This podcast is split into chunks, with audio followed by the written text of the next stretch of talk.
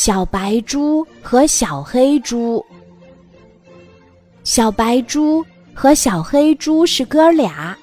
小白猪很善良，喜欢帮助小伙伴们；小黑猪却很自私，做什么事情只顾着自己。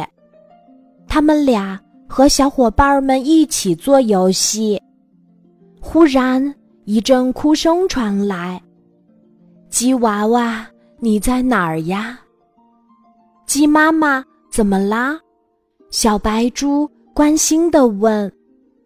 我的孩子走丢了，鸡妈妈边哭边说。大家听了都帮忙找起来，只有小黑猪，它躺在草丛里呼呼大睡起来。小黑猪。快点儿帮忙找呀！小白猪说：“又不关我的事儿，我急什么呀？”小黑猪哼哼着，小白猪生气的跑开了。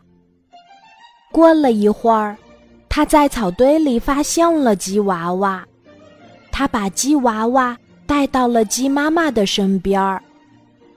鸡妈妈可感激了。过了几天，小黑猪在外面玩儿，他把新买的衣服挂在了树枝上。等他来拿时，却怎么也找不到了。啊，谁能帮我找衣服呀？我的衣服不见了！小黑猪喊。可是谁也没理他，因为大家都知道。小黑猪是个自私鬼，谁都不帮他。小黑猪的心里好难过呀。这时，小白猪跑了过来，他拿着一件衣服，对小黑猪说：“你真粗心，下回可别再丢了。”原来，大风把衣服吹到了草丛中。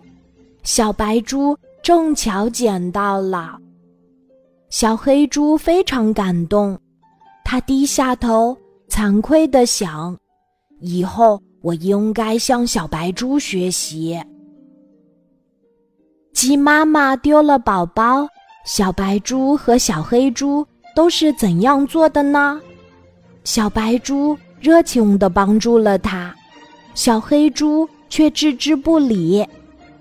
相比之下，还是小白猪惹人喜欢呀。小朋友，你在生活中会帮助小伙伴吗？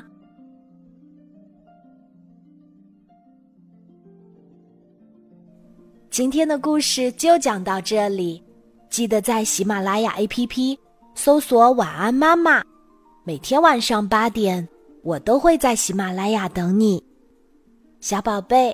睡吧，晚安。